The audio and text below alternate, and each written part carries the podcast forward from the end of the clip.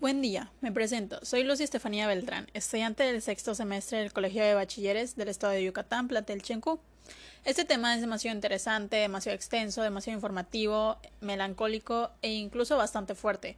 Es un tema muy delicado que día a día escuchamos y desafortunadamente pues es la vida que le toca a la mayoría de las mujeres. Nos hemos, nos hemos puesto a pensar en qué condiciones se encuentra la sociedad ahora. Está tan mal que desgraciadamente las mujeres son violentadas de una manera tan asombrosa que hasta el día de hoy existen personas bastante ignorantes que creen que todo lo que pasa, como las desapariciones, las muertes, la trata de blancas, la violencia y todo lo que engloba hacia la agresión de las mujeres, es inventado. Que nosotros las mujeres nos ganamos esos tratos, esos destinos, cuando en realidad no es así. Aquí no importa si eres bonita o fea, flaca o gorda, menor o mayor de edad, la cultura, la religión, la forma de vestir, o sea, eso pasa totalmente desapercibido. Aquí lo único que importa es que eres mujer y que tú los provocas. Esa es la forma de pensar tanto de las personas que crecieron en tiempos muchísimo antes que nosotros, eh, hasta incluso los hombres. Los hombres piensan de esa manera, de que nosotros los provocamos. Pero bueno, sigamos. Tengamos en claro qué es el feminicidio. El feminicidio es la manifestación más extrema del abuso y la violencia de hombres hacia mujeres. Se produce como consecuencia de cualquier tipo de violencia de género, como pueden ser las agresiones físicas, la violación, la maternidad forzada o la mutilación genital. También es el caso de la violencia psicológica, verbal. Es importante tener en cuenta también los índices de feminicidio en México. En 2015 se registraron 411 delitos tipificados como feminicidios. En 2016 aumentaron a 605. En 2017 fueron 742. En 2018 contabilizaron 893. En 2019 se, incrementó de forma alarmante a 940, mientras que hasta noviembre de 2020 oficialmente fueron 860. Pero cabe aclarar también que aquí no todas las víctimas son este, se atreven a denunciar, no todas, entonces son aproximados. En este momento y con estas pruebas que arroja el gobierno nos podemos dar cuenta que en vez de mejorar vamos empeorando y la violencia aumenta. La mayoría de las veces las autoridades no hacen algo para ayudarnos en muchos casos de violencia hay muchos más detrás de hay mucho más que detrás de solo una muerte. Incluso hay cárteles involucrados intereses tanto del gobierno como de la gente del narco la trata de, personas y la explotación hacia las mujeres. Pero pues para la mala suerte de nuestro país México ocupa el octavo lugar con mayor número de feminicidios con una tasa de 1.4 por cada 100.000 mujeres esto lo advierte el Observador de Igualdad de Género de América Latina y el Caribe. En México, tan solo en 2019 se registraron un total de 976 denuncias por feminicidio. De acuerdo con cifras recabadas por el secretario ejecutivo del Sistema Nacional de Seguridad Pública, la institución resaltó que desde 2015 las cifras de este delito han ido en aumento, pues en aquel año se tuvieron un total de 411 denuncias, lo que implica un alza del 137% si se compara con los datos del 2019.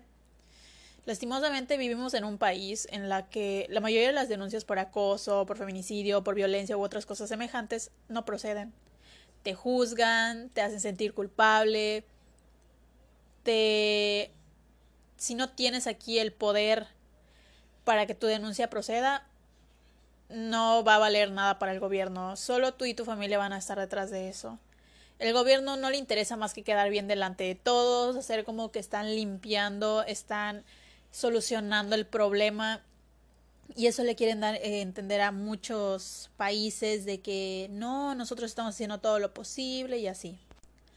Aquí también entra en conflicto lo que son las marchas de las feministas. La mayoría dicen que, son, que no son necesarias, que no hay por qué rayar los monumentos, que ellos no se tienen la culpa, que no son maneras, que las marchas eh, son muy violentas, que varios, varias mujeres incluso dicen que las feministas no las representan. Y es totalmente de acuerdo, pero ¿por qué atacarlas cuando, cuando pues ellas nada más solo quieren marchar por tener los mismos derechos que, los hombres en algunos casos, porque no, no nos podemos comparar. Físicamente no podemos comparar a una mujer con un hombre Nuestro cuerpo no está hecho para ambas cosas, pero también queremos cosas iguales a las de ellos, un trato igual, un trato mejor. ¿Ok? Pero aquí también hacemos una pregunta. ¿Cuántas personas quisieran tener el valor de ir a una de esas marchas y mostrarse fuertes? ¿Cuántas quisieran tener la fortaleza de contar su historia? ¿Cuántas harían lo que fueran con tal de ser escuchadas? Pero pues muchas no pueden, por lo mismo, porque fueron víctimas de este país misógino, machista e ignorante. Tampoco son formas de tratar a una mujer, no podemos ir creando estereotipos de son cosas de hombres. Las mujeres no hacen eso. Las mujeres solo sirven para cosas de la casa y nada más. Las mujeres no pueden estudiar, solo los hombres. Así no podemos seguir.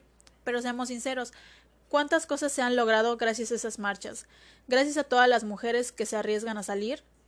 Gracias a esas formas se han logrado la aprobación de la ley Olimpia. Gracias a eso, de varias, el caso de varias mujeres no quedan impunes, aunque son muy pocas las muchachas a las que se les hace justicia, porque no todas sean escuchadas. Pero al menos se hace el intento de que sean escuchadas. Y también los noticieros no muestran la realidad. Las feministas podrán estar marchando tranquilamente, y vienen y las atacan. Y luego van y dicen, no, es que las feministas son las radicales. En mi propia experiencia, yo era una de esas personas que decía, las feministas no me representan, no es necesario vandalizar, ni faltarle respeto a nada ni a nadie. Pero si es la única manera de ser escuchadas, hago lo que sea necesario, porque el día de mañana que tengo una familia, tenga mis hijos y mis demás descendientes, no quiero que tengan el mismo miedo que yo tengo ahora de salir de mi casa y no saber si voy a regresar, si me van a poder ir a llorar a algún lugar digno o ni eso, que jamás me encuentren.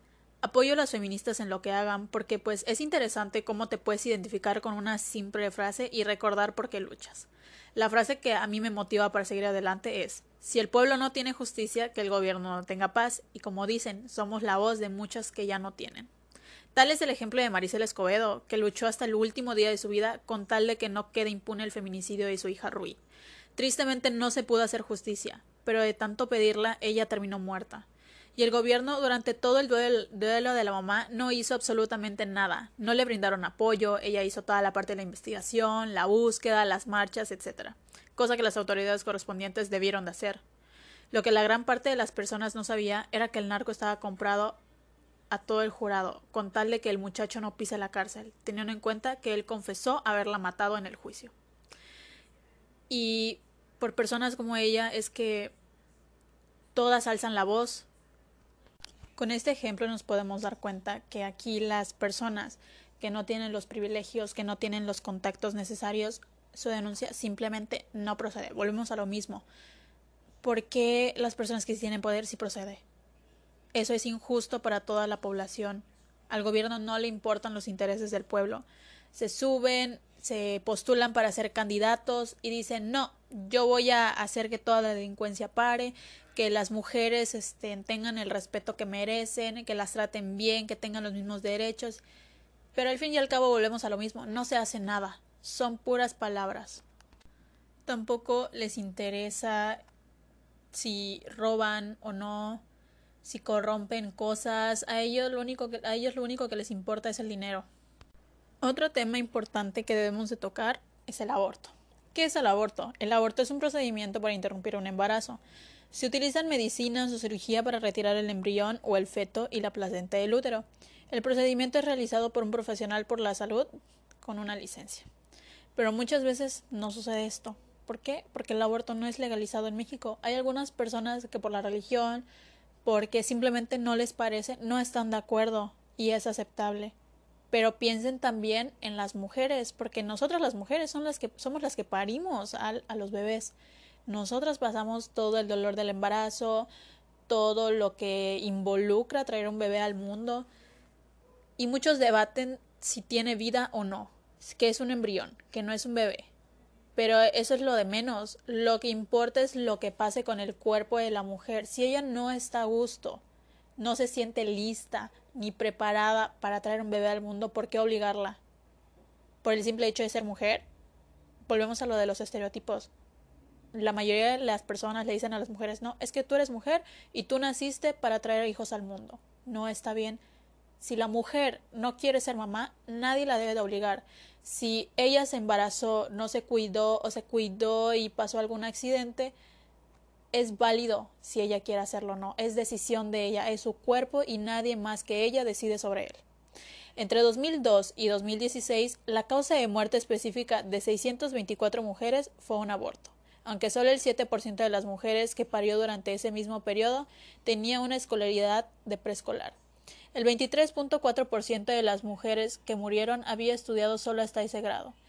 Gracias a una encuesta que se realizó en el 2016, muchas mujeres reportaron haber estado embarazadas en los últimos cinco años y la mayoría de ellas tuvieron un aborto. ¿Qué no podemos saber? Si este aborto fue inducido o espontáneo. La encuesta reporta que 9.4 millones de mujeres de 15 a 49 años dijo haber estado embarazada en los últimos cinco años. De estas, poco más de un millón dijo haber tenido al menos un aborto. Y esto sucede porque la mayoría de las veces no son deseados los niños, no las apoyan y ellas buscan la manera más fácil de, de salir. O sea, provocarse un aborto ellas mismas no está bien porque ponen en riesgo tanto su vida como la de los demás. En nuestro país, la Ciudad de México y Oaxaca son las únicas entidades donde las mujeres pueden abortar hasta las 12 semanas de gestación de manera legal, sin importar la causa, pero en otros lugares el camino a la despenalización es más estrecho y existen leyes a nivel estatal que se relacionan con la interrupción del embarazo. En algunas partes de nuestro país incluso está penalizado matar a, a un bebé, o sea, abortar es importante considerar que el aborto en México es legal cuando se da por ciertas circunstancias contempladas en la ley. Estas circunstancias se conocen como causales y cada estado del país determina cuáles de ellas acepta. En total, México tiene ocho causales por las que puede abortar sin que sea considerado un delito.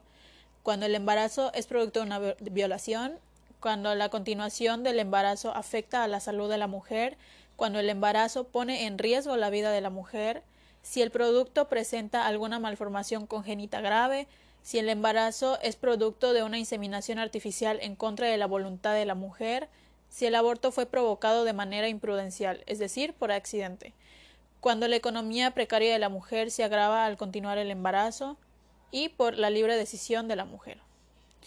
Desgraciadamente, el primer punto que tocamos fue cuando el embarazo es producto de una violación la cual está permitida solo en 32 estados de la República Mexicana.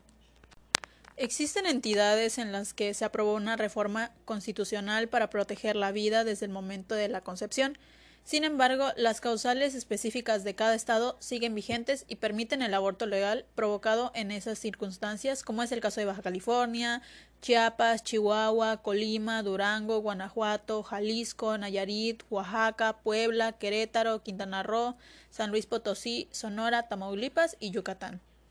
En estados como Michoacán, Tlaxcala, Colima, Baja California Sur y Yucatán se toman en cuenta al menos seis causales que permiten el aborto no penalizado, empezando por la violación, que exista peligro para la vida de la mujer, que el embarazo pueda provocar daños a la mujer, que existan malformaciones genéticas graves, que el aborto sea imprudencial por inseminación artificial no consentida o por razones económicas en el caso de Michoacán.